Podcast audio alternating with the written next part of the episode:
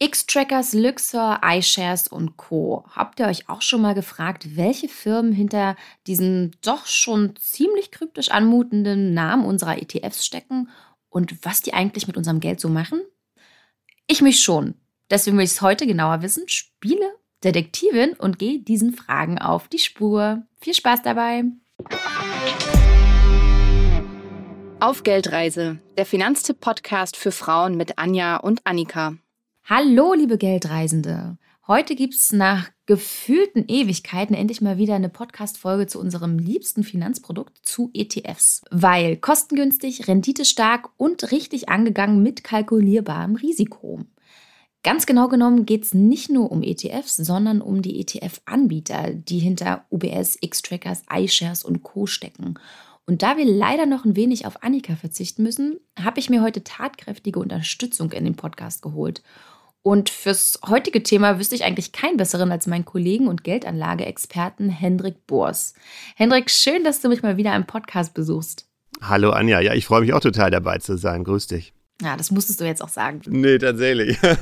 Henrik, du warst ja mittlerweile schon so ein paar Mal bei uns im Podcast und ähm, ich habe dich immer mal wieder gefragt nach deiner persönlichen Geldreise. Und da ich das aber heute nicht schon wieder machen möchte, wandle ich die Frage einfach so ein bisschen ab und möchte stattdessen gerne wissen, was ist denn eigentlich dein Lieblingsgeldanlageprodukt? Und sag jetzt nicht ETFs. Ey, das ist gemein. Also ich würde tatsächlich äh, am liebsten ETFs sagen. Ähm, okay, wenn ich das nicht darf, eigentlich ist mein Lieblingsprodukt das, was hinter den ETFs steckt, ähm, über die wir hier sprechen. Eigentlich ist es die gute alte Aktie. Ich finde es total genial, dass eigentlich jeder sich damit an Unternehmen beteiligen kann und äh, da einfach dran ja, teilhaben kann. Aber es hat halt keiner von uns die perfekte Spürnase und mhm. weiß vorher, wie sich dann so ein Unternehmen entwickelt. Und deswegen ist jetzt das cleverste Produkt ähm, doch aus meiner Sicht ein guter Aktienfonds und das ist dann halt ein ETF. Aber es hängt ja zusammen. Also die Liebe für Aktien äh, drückt sich ja quasi dann durch den Kauf von ETFs aus. Ich weiß nicht, ob du damit zufrieden bist. Lass ich gelten, ist okay. cool.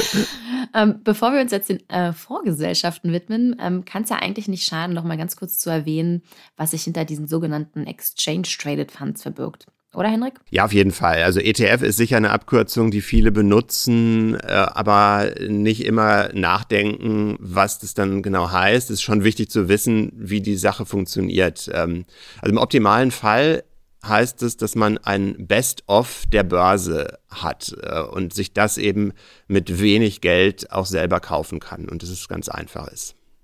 Mhm, und, und wie diese Indexfonds funktionieren, ist eigentlich auch gar nicht mal so schwer zu verstehen. Um, um das zu erklären, bediene ich mich mal einer Metapher. Also gehen wir mal davon aus, dass ein ETF ein großer und bunter Blumenstrauß mit Blumen aus der ganzen Welt ist. Ähm, jede einzelne Blume steht dann quasi für eine Aktie und genauso wie die Blumen kommen auch die dahinterstehenden Aktien aus unterschiedlichen Ländern, in denen mit unterschiedlichen Währungen bezahlt wird und sie kommen auch aus unterschiedlichen Branchen. Und das hat es ja schon so ein Stück weit angesprochen, der Henrik. Und ähm, was das Ganze nun mit der Funktionsweise eines ETFs auf sich hat, ähm, ganz einfach, der ETF der Blumenstrauß, der wird nicht einfach nach Belieben zusammengestellt. Ich kann also nicht einfach mal eben die langstieligen Rosen gegen Margariten oder so austauschen, weil ich Bock drauf habe. Nee, der ETF-Blumenstrauß, der ist ja vielmehr Nachbau eines ganz speziellen Index und da wird dann etwa der DAX oder der MSCI World nachgebaut. Und ich finde, das kann man sich so ein bisschen vorstellen, als hätte man irgendwie auf Pinterest oder Instagram oder Co so, so einen tollen Blumenstrauß entdeckt und geht mit dem Foto davon in den Blumenladen und lässt sich den dann eins zu eins von einer Floristin, von einem Floristen ja, zusammenstellen, nachbauen. Finde ich irgendwie eine ganz schöne Herangehensweise. Ich meine, das, das Tolle ist ja, um es im Bild zu bleiben, im Grunde wäre in unserem Strauß dann jede Blume, die es überhaupt auf der Welt gibt und die, sagen wir mal, mindestens acht Zentimeter groß ist. Also ich versuche gerade so eine Parallele zu diesem Weltaktienindex herzustellen, ja. über den wir gleich ganz viel reden werden. Es gibt also ein paar Bedingungen, die gibt es schon. Es ist jetzt nicht jede Blume, die es überhaupt auf der Welt gibt, sondern es gibt ein paar Einschränkungen, die aber relativ gut nachvollziehbar sind. Also die beim Straußbinden, beim Index zusammenstellen dann gelten. Aber die Idee ist halt von diesen Welt-ETFs ähm, und die wir dann eben hier bei Finanztipp auch empfehlen, jedes Unternehmen über einer gewissen, ich sag mal, Relevanzschwelle ist dabei. Also zum Beispiel, es muss natürlich an der Börse notiert sein, sonst könnte man eben überhaupt nicht über Aktien drin investieren. Es äh, kommt aus Ländern, die bestimmte Bedingungen erfüllen, aber es bleibt trotzdem ein enorm vielseitiger Blumenstrauß oder Aktienstrauß übrig. Genau, und ich würde sagen, wir packen dann nochmal den Ratgeber dazu in den Shownotes und dann könnt ihr nochmal ein bisschen ja, mehr über die Bedingungen Fall. lesen. So, was ich aber heute eigentlich wissen will, welche Firmen stecken hinter den ETFs? Also wie entscheiden sie, welcher Index nachgebildet werden soll? Was passiert mit unserem Geld, das wir via Sparplan oder Einmalanlage in den ETF schießen? Mm, ja, und ähm, letztendlich den dahinterstehenden Unternehmen zur Verfügung stellen. Ich finde schon, dass das so ein, so ein kleines Mysterium ist, Hendrik. Und ähm, das findet zum Beispiel auch Pamela aus der Geldreise-Community. Sie hatte uns auf unserem Instagram-Kanal auf Geldreise dazu folgende Nachricht geschickt. Hallo, ich würde gerne wissen, ob ihr ETFs nicht auch riskant findet. Immerhin weiß man nichts über die Unternehmen, die dahinter stehen oder ob Apple und Co. im ETF nicht nur die bekannten Aushängeschilder sind, während man über die anderen vielen tausend Titel eigentlich kaum was weiß. Henrik, was meinst du dazu? Eine berechtigte Angst? Ich würde sagen, ich finde sie verständlich, die Angst, aber nicht wirklich berechtigt. Denn mhm. eigentlich ist das alles sehr transparent. Über den Index, äh, um damit anzufangen, findet man sehr viel raus. Also man kann quasi die Bauanleitung von so einem Index nachlesen und die Prinzipien, so ähnlich wie ich es gerade bei den Blumen gesagt habe, sowas wie muss mindestens acht Zentimeter groß sein, die Blume, das findet man raus. Ähm, über die ETF-Anbieter findet man auch viel raus. Ähm, und wenn man mag, auch über die enthaltenen Aktien. Also die Liste der Unternehmen, die im ETF drinstecken, die kann man jederzeit nachlesen. Das ist eben transparent und oft liest man zwar diese Top 10, also die, die größten mm, genau. enthaltenen Positionen, so wie Apple. Das ist klar, das ist auch insofern jetzt nicht so schlimm in Anführungszeichen, weil die natürlich, wenn es nach Größe geordnet sind, auch die einflussreichsten sind. Aber man muss es nicht bei diesen Top 10 belassen, sondern man kann wirklich beim MSCI World die 1600er Liste oder bei den ähm, Schwellenländerindizes sind es noch mehr, äh, kann man sich ganz leicht am Computer angucken. Und dann kann man, wenn man will, auch die Geschäftsberichte zu diesen Unternehmen oder die Nachrichten zu diesen Unternehmen verfolgen. Also das wird natürlich dann irgendwann ähm, eine sehr spannende Aufgabe und ich würde es jetzt nicht bei allen 1600 Unternehmen machen, aber ich finde die Vorstellung schon mal gut, dass es theoretisch geht. Also dass man sehen kann, auch gerne mal stichprobenartig, ähm, das sind jetzt nicht irgendwelche ausgedachten Namen, die da stehen, sondern mhm. da steckt das konkrete Unternehmen X äh, hinter und die machen halt Y und Z. Und jetzt nochmal ganz konkret bezogen auf Pamelas Frage, wie, beziehungsweise besser gesagt eigentlich, wo kann sie, wo können wir denn alle denn nachlesen, ja, was unser ETF so hinter den Kulissen macht? Hast du da so ein paar einschlägige Seiten? Also ich glaube, ich kann es zum Beispiel bei meinem Broker auf jeden Fall anschauen, welche Titel enthalten sind in dem ETF, den ich bespare der eigene Broker ist da erstmal ein guter Anlaufpunkt. Ähm, da gibt es unterschiedliche Arten oder auch ja, Detailgrade, wie das dann dargestellt ist.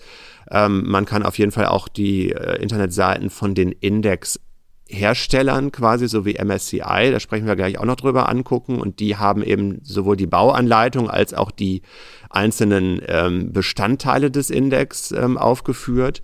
Ähm, und das sind schon mal zwei Anlaufpunkte. Und über die ETF-Anbieter kann man natürlich bei denen auf der Homepage was, was lesen. Oder für eine erste Einschätzung logischerweise auch auf solchen Seiten wie Wikipedia oder so. Aber da können wir gerne auch ein paar große gleich kurz mal porträtieren. Aber ein Laptop reicht eigentlich als ein Laptop reicht als Werkzeug äh, oder ein Smartphone für diese Detektivreise. Na, das ist doch perfekt. So, bevor wir damit loslegen, würde ich ganz kurz noch mal einen Schritt zurückgehen. Denn ehrlich gesagt weiß ich viel zu wenig über den Index an und für sich. Also lass uns der Einfachheit halber bei, mal bei dem MSCI World ähm, bleiben. Was ich weiß, ist, dass das Kürzel für Morgan Stanley Capital International World Index steht, dass er einer der weltweit bedeutendsten Aktienindizes ist und so häufig als Basis für börsengehandelte Indexfonds wie ETFs herangezogen wird.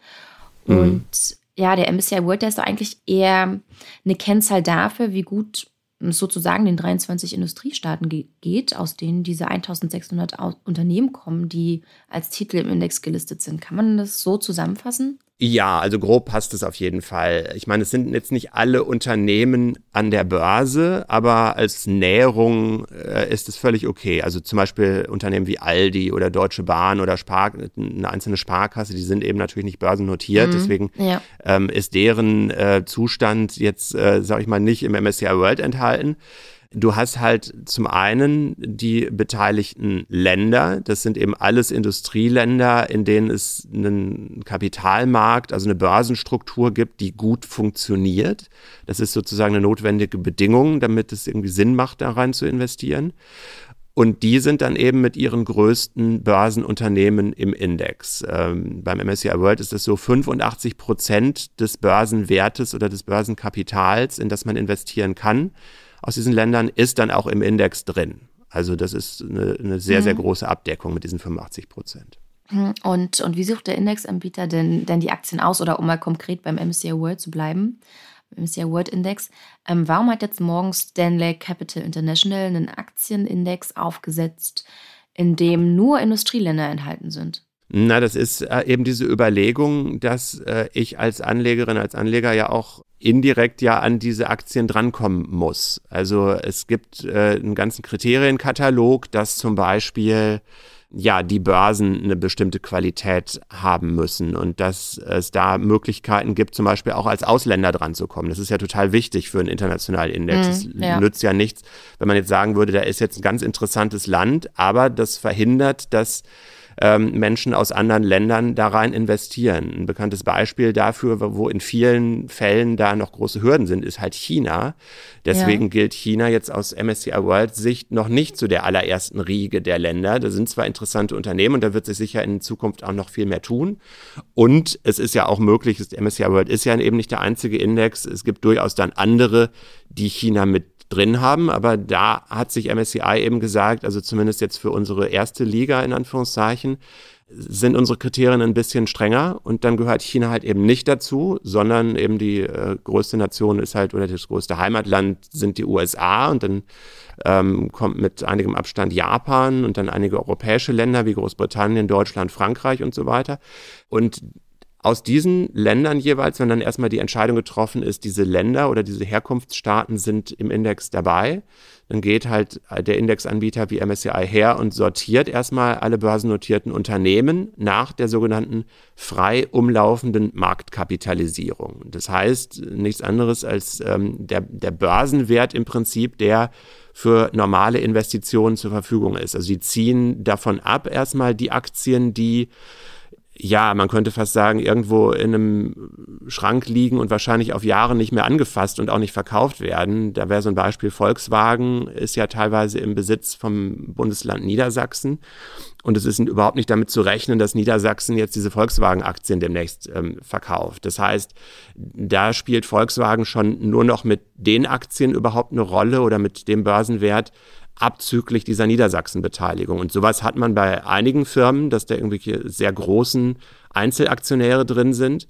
Ähm, die werden nicht bewertet. Ach so, krass. Und das, das was aber dann übrig bleibt, was ja. sozusagen an den Börsen frei ähm, rumflattern könnte, das wird nach Größe sortiert und dann wird halt geschaut, wir nehmen so viele Firmen rein, bis diese 85 Prozent ähm, Marktabdeckung in jedem Land erreicht sind da du gerade China angesprochen hast, also bei, bei, Südkorea ist das ja auch so, ne? Also, dass Südkorea nicht ähm, im MSCI World Index als Industrieland gesehen wird, also nicht mhm. in der mhm. ersten Regel mitspielt, aber ähm, komischerweise beim, beim Fuzi als Beispiel ähm, schon.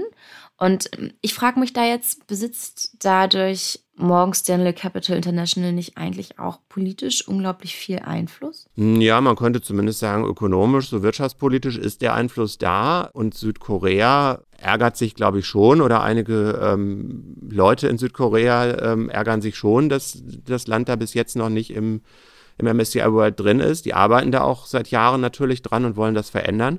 Aber in dem Fall hängt zum Beispiel mit der Währung ähm, zusammen, mit dem Won. Ich weiß nicht, ähm, ob du Squid Game gesehen hast. Da spielt der nee, Won ja eine große Rolle, weil das ja sozusagen der Hauptpreis dann ist äh, in diesem, muss man jetzt nicht ausführen, aber in diesem Spiel in Anführungszeichen. Also der Won jedenfalls, der ist nicht so ähm, international frei handelbar, wie das einige andere Währungen sind. Ähm, und das gilt eben als Hürde. Also zum Beispiel musst du, wenn du im Ausland sitzt ähm, und an einen anderen Ausländer Won übertragen willst, musst du das bestimmten Behörden in Südkorea melden.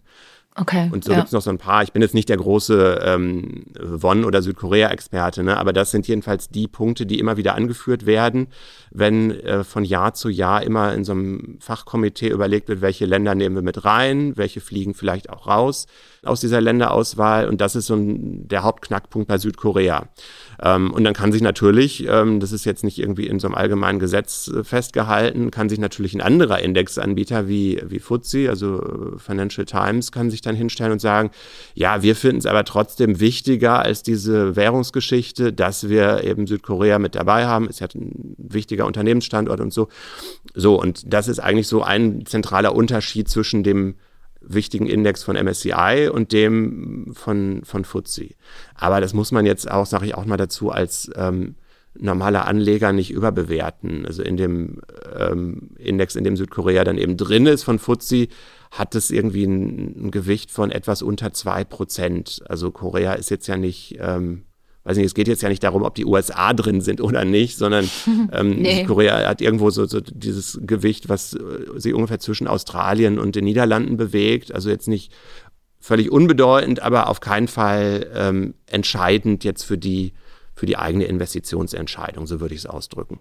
Genau, also ich finde es tatsächlich auch sehr viel interessanter, um mal einfach aus dem Hintergrund zu beleuchten, warum, wieso, weshalb, anstatt genau. ähm, ja genau, wie du es gerade schon meintest, ne, dass, dass es so viel Einfluss auf die eigene Investitionsentscheidung hast, gerade, bei 2%. Also wichtig ist da einfach nur zu wissen, das wird von Jahr zu Jahr überprüft und das ist äh, flexibel. Und das ist halt das Schöne auch daran, dass ich mir nicht selber immer einen Kopf machen muss und denke, wow, was sind denn jetzt hier für ähm, neue aufstrebende Länder, die, in die ich investieren möchte, sondern das passiert halt ganz automatisch. Ähm, Wenn es irgendwo kritisch werden sollte in einem Land, wenn da, weiß ich nicht, eine sehr radikale Regierung ähm, drankommt, die ganz viele Unternehmen enteignen würde oder so, dann würde das umgekehrt wahrscheinlich dazu führen, dass das eben dann aus der ersten Kategorie mhm. rausfällt. Und umgekehrt, ja. wenn ein Land sich eben so gut entwickelt und transparent ähm, dann am Welthandel teilnimmt, dann geht es eben in die andere Richtung. Und das, damit bin ich persönlich als Anleger irgendwie total zufrieden und kann das dann einfach so ein bisschen aus, mit Interesse beobachten. Wenn ich möchte und wenn nicht, dann verpasse ich auch nichts.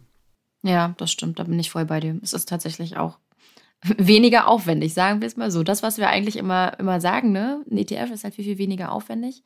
Wenn die das automatisch machen, super für uns, dann können wir unsere Zeit anders nutzen. Ist ja einfach so. Ja, eben. Und die achten schon auch, äh, eins noch, die, die achten schon auch darauf, dass das irgendwie geschmeidig abläuft. Also ähm, mhm. was manchmal auch diskutiert wird, was passiert denn in dem Moment, wenn China jetzt als deutlich größerer Brocken als Südkorea, wenn China dann in diese erste Reihe aufsteigt. Ähm, das würde man, wenn die Entscheidung denn mal irgendwann viele ähm, und eben entsprechende Reformen vorher passiert sind, das würde man über Jahre hinweg wahrscheinlich äh, strecken. Also dass man das vorher ankündigt, dass das jetzt nicht irgendwie äh, dadurch ein totales Börsenbeben ausgelöst wird. Das ist, glaube ich, auch noch als, ähm, als kleine Beruhigung wichtig zu wissen, dass man auch an der Stelle jetzt keine, keine großen Risiken zu befürchten hat. Hm. Du hast es ja jetzt gerade schon angesprochen, dass der Index regelmäßig kontrolliert wird. Und ich hatte in Vorbereitung auf die Folge gelesen gehabt, dass der Index auch tatsächlich, ich glaube, alle drei Sekunden waren es, immer neu berechnet wird. kannst, ja. du dazu, kannst du dazu noch ein bisschen was erzählen? Ja, dadurch, dass es eben ein globaler Index ähm, ist, ist ja auch eigentlich in allen Zeitzonen sozusagen immer was los. Ne? Also wir kennen natürlich hier in Europa unseren ganz normalen Tagesablauf, mhm, wo die meisten ja. Börsen ja irgendwie von, von morgens bis abends logischerweise handeln. Die USA kommen dann so zu unserer Zeit erst nachmittags ins Spiel und sind dann irgendwie bis 22 Uhr deutscher Zeit aktiv. Und dann wandert es irgendwann rüber ähm, nach Ostasien, also japanische Börsen sind dann, während wir nun alle schlafen da. Das heißt, es gibt immer ähm, irgendeines von den 1600 Unternehmen, was quasi äh, gehandelt wird. Das Wochenende ist eigentlich eine Ausnahme, aber auch nur so ein bisschen eigentlich, weil zum Beispiel Israel mit im MSCI World drin ist ähm, und da ist eben der Sonntag dann ein ganz ja, normaler stimmt. Handelstag ja. und dafür der, der Freitag dann irgendwie nicht. Also da wird tatsächlich äh, sekündlich irgendwie was neu berechnet. Äh, das ist irgendwie eine faszinierende Aufgabe, wo ich ganz froh bin, dass ich die nicht selber erledigen muss. ähm, aber es gibt natürlich auch Indizes, die äh, jetzt kleinteiliger sind. Also natürlich der deutsche äh, DAX mit seinen 40 Unternehmen, ähm, die werden eben alle an derselben Börse gehandelt. Äh, das passiert zwar dann auch irgendwie ähm, jede Sekunde, wenn du so willst, aber ähm, aus 40 Unternehmen so den Durchschnitt auszurechnen, ist dann doch ein bisschen einfacher. Also das könnte man mit ein bisschen Fleiß tatsächlich noch im Kopf machen, würde ich sagen, als jetzt mit den 1600 und wo auch noch verschiedene Währungen dazukommen. Also das ist dann wirklich ähm, wow. Also äh, ohne Computer absolut nicht machbar. Mm, das stimmt. So, jetzt muss ja der ETF ähm, irgendwo herkommen. In aller Regel wird er ausgegeben von einer Vorgesellschaft. Was genau verbirgt sich denn dahinter? Also wie arbeiten diese Vorgesellschaften? Kann ich mir das wie eine Bank vorstellen, vereinfacht gesagt? Ja, also die Herausgeberin oder Managerin des konkreten ähm, ETFs ist eben diese Fondsgesellschaft und also man nennt ETFs ja oft auch das passive Investieren, also passiv, dass eben da nicht bewusste Entscheidungen jetzt von der ETF-Gesellschaft getroffen werden, in welche Aktien wir gehen, sondern die macht ja eben den Index nach. Also all diese Entscheidungen, welche Länder reinkommen oder nicht, über die wir gerade gesprochen haben, die finden ja auf äh, einer anderen Ebene statt und nicht bei der ETF-Gesellschaft. Aber auch das macht ja ähm, trotzdem Arbeit, das dann auszuführen und ähm, quasi diese Abbildung des Index dann vorzunehmen. Also wir haben ja schon festgestellt, na klar, es macht ein bisschen weniger Arbeit passiv investieren, beziehungsweise ist vielleicht auch ein bisschen weniger kreativ ähm, als bei diesen aktiven Fonds. Aber ja. was fällt denn da so an? Ja, also vorrangig halt Verwaltungsaufgaben. Ähm, dann, also muss ja Geschäftsberichte trotzdem rausgeben, damit eben diese Transparenz, die wir ja äh, alle so gut finden, damit die auch äh, nochmal quasi auf Papier oder beziehungsweise in PDFs dann auch seinen Niederschlag, äh, ihren Niederschlag findet. Ähm, eine Vertriebsabteilung haben die natürlich. Ne? Also es macht jetzt keinen Sinn, einen ETF aufzulegen und kein Mensch weiß was davon. Also irgendwie muss man ja, ja schon ein bisschen das ähm, publik machen und das eigentliche Verwahren muss man auch organisieren. Das passiert halt nicht von den Geldern und, und von den Aktien und so weiter. Das passiert nicht bei der ETF-Gesellschaft selbst, sondern aus juristischen Gründen muss sie dafür eine andere Bank beauftragen, wo dann ähm, eben die eigentliche Verwahrung stattfindet. Aber auch das muss ja wieder jemand erstmal vorbereiten und äh, koordinieren und so weiter. Also ein bisschen Arbeit äh, hat die ETF-Gesellschaft schon. Ich glaube, die wohl bekannteste Vorgesellschaft ähm, auf dem Markt das ist wahrscheinlich BlackRock, oder? Und ja. ähm, die stehen ja hinter iShares. Wie sieht es denn mit den anderen aus? Also wer steht hinter Luxor, Amundi und Co.? Wer sind da die Big Player? Genau, also mit iShares, BlackRock kann man mal anfangen. Das sind mit Abstand halt wirklich die größten, haben so an der weltweiten ETF-Szene einen Marktanteil von, kann man sagen, ein Stück über einem Drittel sogar, also irgendwo zwischen, ich kenne jetzt die ganz genaue Zahl nicht, 36, 37 Prozent, denke ich mal.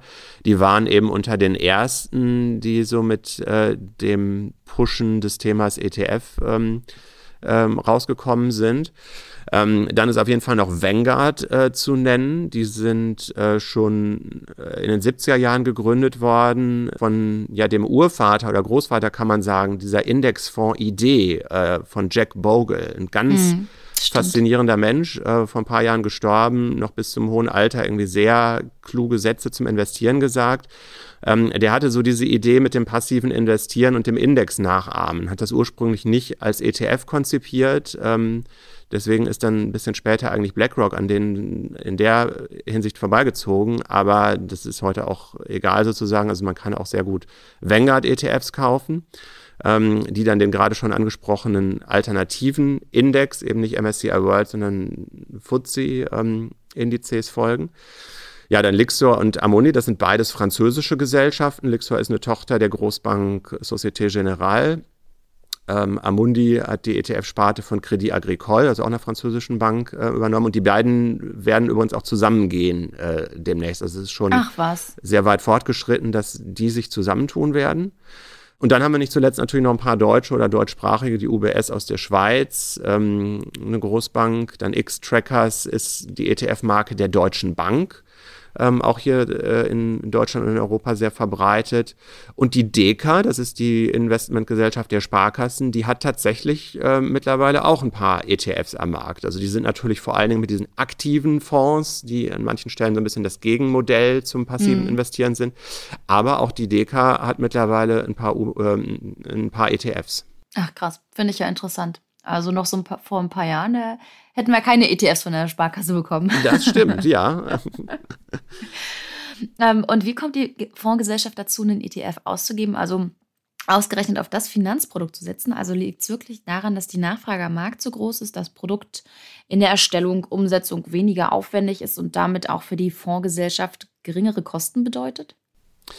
Ich denke, hauptsächlich ist es tatsächlich die große Nachfrage am Markt. ETFs verkaufen sich eben gut, weil ähm, ja die, äh, das Konzept dahinter überzeugend ist, eben deutlich niedrigere Kosten für uns. Ähm, das ist ja immer dieser viel zitierte Kostenvergleich, dass du irgendwie sowas zwischen 0,1 und 0,5 Prozent an laufenden Kosten bei einem ETF hast. Und bei einem aktiv verwalteten Fonds in der Regel deutlich über einem Prozent bist, also äh, teilweise zwei und mehr, also so ein Unterschied von vielleicht im fünf bis zehnfachen in dem und, und du nicht unbedingt eine bessere Performance dafür kriegst. Das ist ja immer dieser Punkt, den eben auch die ähm, Großmeister äh, oder die, die kreativen Geister hinter diesem Index äh, investieren gehabt haben, die haben gesagt, äh, es ist einfach nicht möglich, langfristig besser zu sein mit einer aktiv gemanagten Aktienauswahl. Also kann man es auch gleich sein lassen. So, und deswegen verkauft sich das halt gut. Ähm, man verdient damit natürlich, also klar, als ETF-Herausgeber verdienst du schon Geld. Du verdienst nicht so viel wie mit den aktiven Fonds, würde ich jetzt mal sagen. Also da ist der Konkurrenzdruck eben recht groß, weil vom Prinzip her, das ist jetzt kein, kein Geheimwissen, was in so einem Aktienindex vor sich geht, äh, könnte oder können das viele andere Gesellschaften natürlich nachmachen. Du brauchst schon einen Deal mit dem Indexanbieter, also du kannst jetzt nicht einfach ähm, hergehen und quasi kostenlos den Index nutzen, das nicht, aber mhm.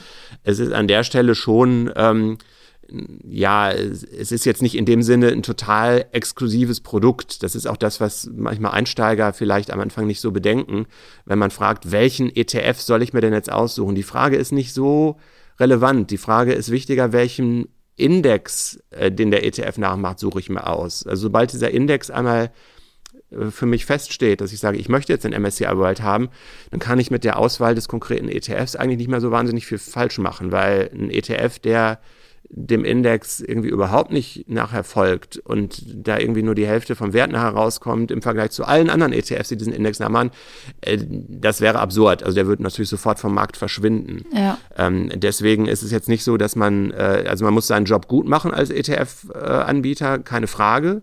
Ähm, aber man kann den, äh, man unterscheidet sich nicht so wahnsinnig von der Konkurrenz. Ihr Lieben, da Henrik und ich uns ganz schön verquatscht haben, kein Wunder bei den vielen Fragen, die ich hatte, ähm, es das nächste Mal mit Teil 2 weiter. Wir wünschen euch was und sagen Tschüss.